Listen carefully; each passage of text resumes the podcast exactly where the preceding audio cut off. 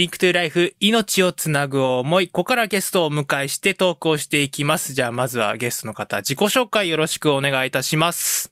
はい。アップダンサーの浩平と申します。よろしくお願いします。よろしくおい願いします。ということで、ラジオと、あとは YouTube で配信ということで、よろしくお願いいたします。はい、こちらこそお願いします。もうね、ほんとね、お久しぶりですっていうか。本当にお久しぶりです。いやー、実はここの二人、お互いに広島経済大学出身で、ね。ねえ、本当に。あの出会いはね、いつ？行動祭ですね。ですね。じゃけん、あの、おかちんさんが大学生。そうそうそうで。自分はその時は高校生。そうそうそうそうそうそうそうそう。これ高校の名前も言っていいんだっけ？あ、もちろんです、もちろんです、全然。ということで、あの、先週ね、7月26日に放送されました、クラーク国際記念高等学校の出身でもあると。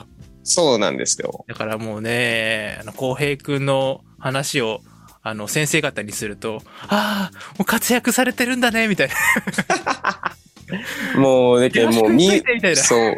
身内ばっかりじゃけんね、言うたら。そうそうそうそうそう。っていう感じでね、あの、いろんなところで縁があるこの二人なんですけども、そう、あの、番組で私、あの、最初に自己紹介で岡野公平ですって言ってるんですけど、おた、同じ公平というか、つながりでね、そうね。そうそう、いろいろな感じで不思議なつながりがあると。そうじゃけん、もう一緒に会った時は、ああ、浩平さん、ああ、浩平くんっさん。ていう。そう。で、公平の公の字もね、漢字は一緒で、平だけちょっと違うんですけど、そう。自分があの、平和の平。そうそう。で、僕があの、兵隊の兵っていうね、そう、なんか真反対のそうそうそうそう。感じなんですけど。はい。ということでよろしくお願いいたします。お願いします。ということでね、まあ出会いがね、行動祭ということで、僕が確かね、大学の2年生か3年生の時で、で、確か高校生だったんだよね。そうですね。そうそうそうそうそう。今、おいくつだっけ？今、24ですね。24ってことは、まあ3つ違うから、まあそうだよね。ちょうど高校多分2年生か3年生の時に行動祭に出て、僕が大学の2年生か3年生の時に出てたから、そうですね。ちょうどそのぐらいですうね。ーん。いやー、本当にね、あの時の写真をちょっと、ね、この収録前に僕だけチラッと見たんですけど、あ、見つかりました？あ、そうそうそうそう。前見たんですよ。うんうんうん。そうそうそうそう。ちょうどね、あの、クラーク高、ね、クラーク高校の、あの、先生方と、あの、やるときに、ああ、浩平くんがね、やってたんですよ。で、この時の写真ね、懐かしいっすよね、とか言って、あの時見たんですよ、実は。もう、もう、もうばらまかれてるんですね。私の写真が。そうそう。ばらまいてはない、ばらまいてはない。僕だけ、ああの、そう、そういう写真があるよね、って言って。あはいはいはいでもね、あの、一眼レフカメラを買った当初で、いろいろな写真を撮ろうと思って、うーん。そうそう、ステージの、ね、皆さんの、あの時は確か、山陽高校の、ね、ああ、はいはいはい。太鼓部の皆さんとかもいらっしゃうって。ね、僕は、あの、クラ高校といえばもう、浩平くんと、あとは、あの、食べ、食べるくふりかけだっけ？なんか、ああ、そうですね。あのーー、はい。そうそうそう、あってね、実際にやりました。ちょっとね、すごく話が そこで盛り上がったんですけど、いやー、本当にね、最近は、あの、活動もね、あの、インスタグラムとかで拝見させていただいてて、ありがとうございます。活動されてるんですけども、いや、今コロナとかどうですか？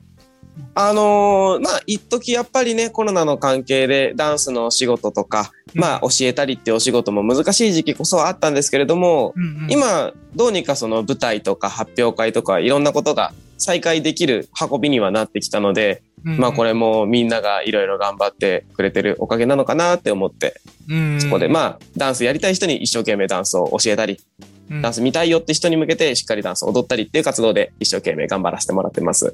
いやー、すごいなーだって、ね、僕27ですけど、もうコロナ来た時とか、本当にどうしようって思ったもんね。いや、それは本当にね。思ったし、もうこれどうにもならないんじゃないかって思ってうた。んいや、僕もね、この番組、一回ね、ちょっと延期になって、ちょっとコロナで厳しいっていうことになって、うんいるかなーって思ってたんだけど、まあなんとかできるようになって、で、こうやって浩平くんと出会ってという感じで、不思議なそうですよね。いやー、本当にね、あの、浩平くんの周りにはね、本当にこう、不思議な縁というか、出会いというか、あって、いやー、本当に、ね。ありがとうございます。そうそう。もう、クラーク高校もそうだし、あのー、2回目、3回目に出ていただいた、あの、なるちゃん星人もね、はい、そうですね。つながりがあるということで、うんいや、本当にね、今日はなんか、結構、普段はね、なんかそういう、お仕事の話だったりするんですけど、割とここで今、思い出の話の方がそう あの人友達だよね、みたいな、そういう 本当に仲良し同士のね。うーん。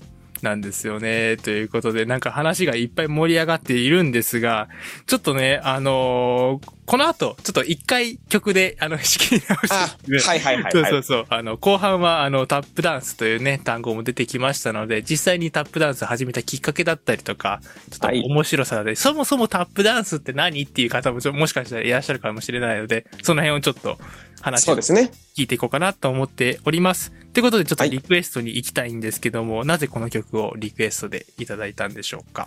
はい。あの、まあ、スティービー・ワンダーの Isn't She Lovely って曲なんですけれども、うんあの、自分がタップのレッスンの中で、まあ、よく使う一曲でして、まあ、ちょっと自分自身が聴くとちょっと気分も上がると言いますか。あなんかちょっと踊りたくなるような一曲なんで、この気持ちをみんなにも共有できたらなって思って、この曲をリクエストしました。はい。ということでね、その曲ということで、改めまして、じゃあ、じ、あの、曲紹介の方、よろしくお願いいたします。はい。それでは曲紹介ですね。スティービー・ワンダーの Isn't She Lovely です。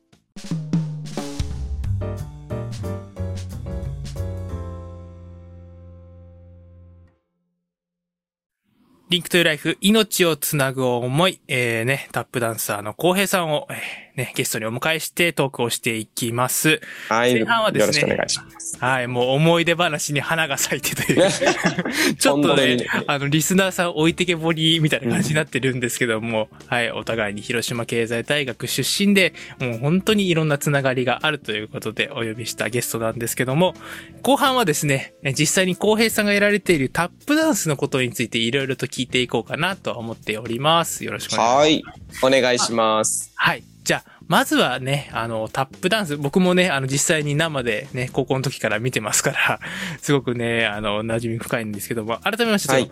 ラジオ聞いてる方でも、ね、タップダンスってどんな感じのダンスなんだろうとか、まあ、なんとなくイメージつくけど、どういうのをタップダンスっていうの？みたいな感じで思ってる方いらっしゃるかと思うので、ちょっと改めまして、浩平くんの方からタップダンスってどういうものなのかちょっと教えてもらってもいいですか？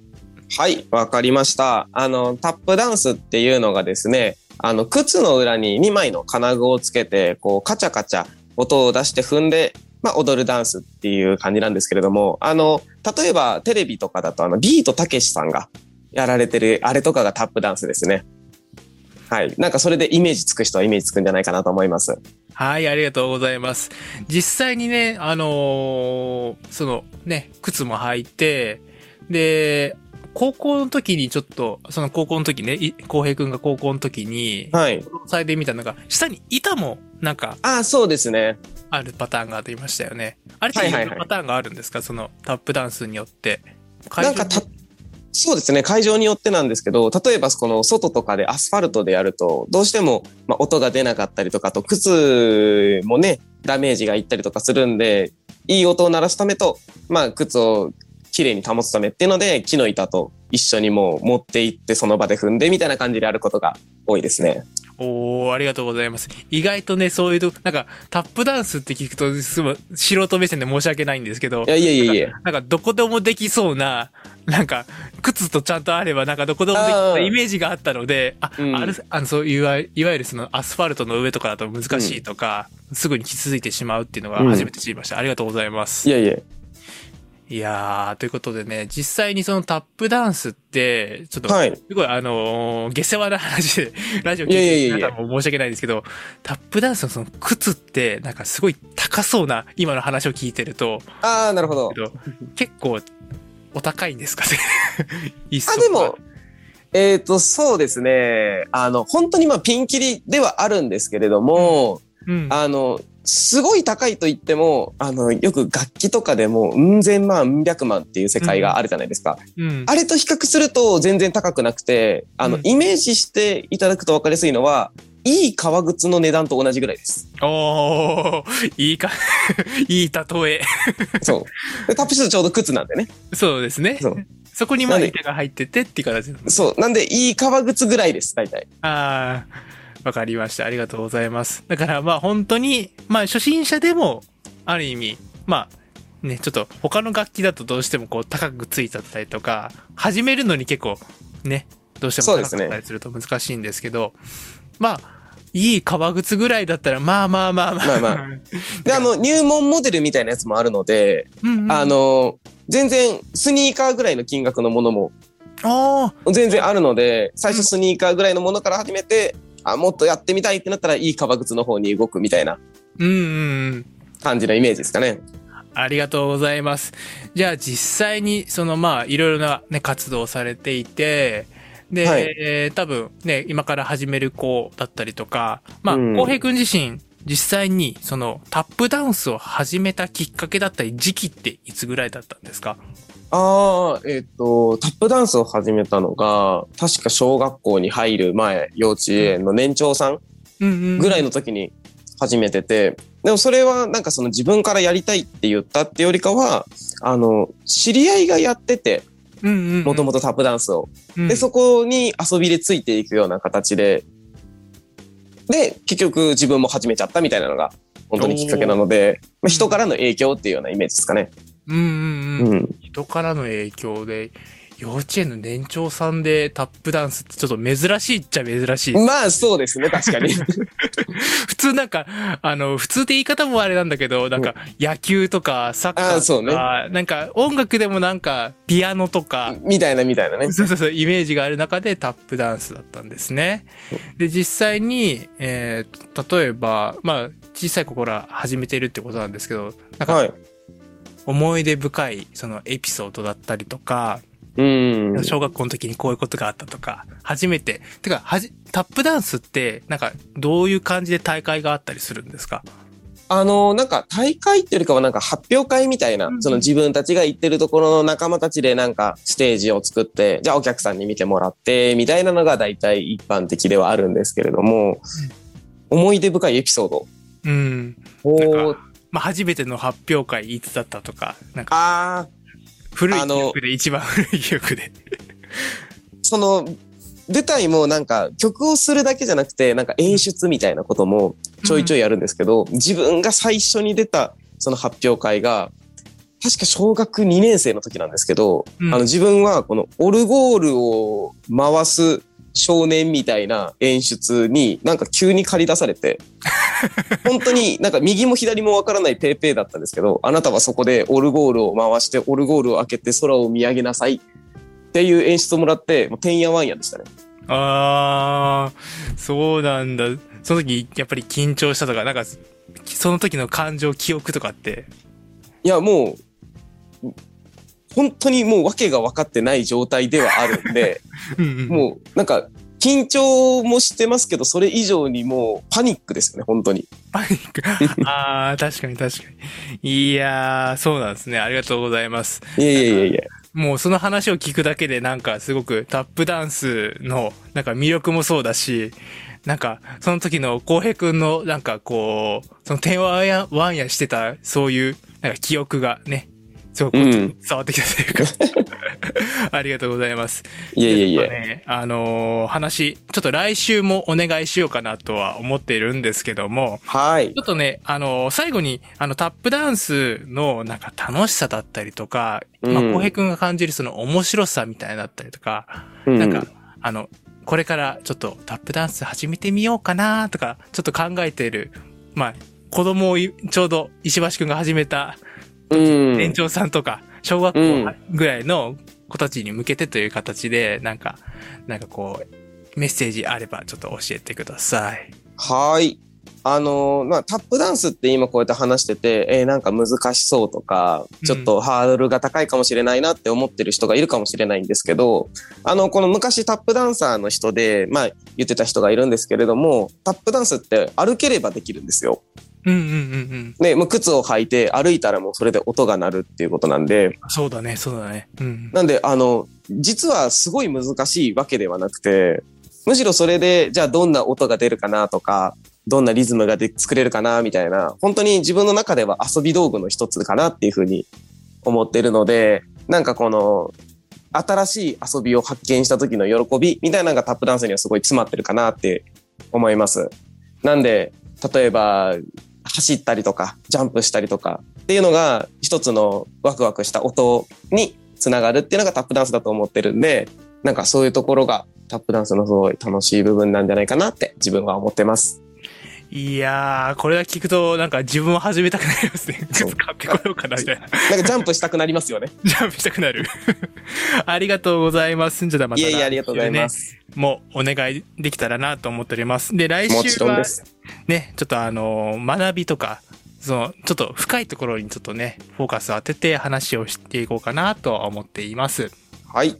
で、じゃあ最後にちょっとまあ番組締めくくりになりますので、えっ、と、まあこれからのことということで、なんか、えっ、と、イベントだったりとか、これから行う、あのー告知みたいな感じで、えっ、と、好きに、好きにもう時間を与えますので、はい 3分与えますので、えっ、と、はいイベントについて教えていただけると嬉しいです。はい、ありがとうございます。えっ、と、それでは告知タイムのお時間です。はい。えっと、9月18日に、えっと、NTT クレードホールにて、えっと、自分がタップダンスを踊る舞台がございます。で、また、えっと、10月の16日ですね。こちら大阪にて、えっと、まあ、パフォーマーの仲間と一緒に舞台を行う予定になってます。こういう、えっと、細かい出演情報とかは、えっと、逐一自分の SNS の方に上げていきますので、えー、まあ、この、ラジオ終了後だったり、YouTube でご視聴の方は終了後に、えっ、と、インスタだったり、Facebook だったりで、石橋公平と調べいただけると、その情報を逐一チェックできると思いますので、フォローのほどよろしくお願いいたします。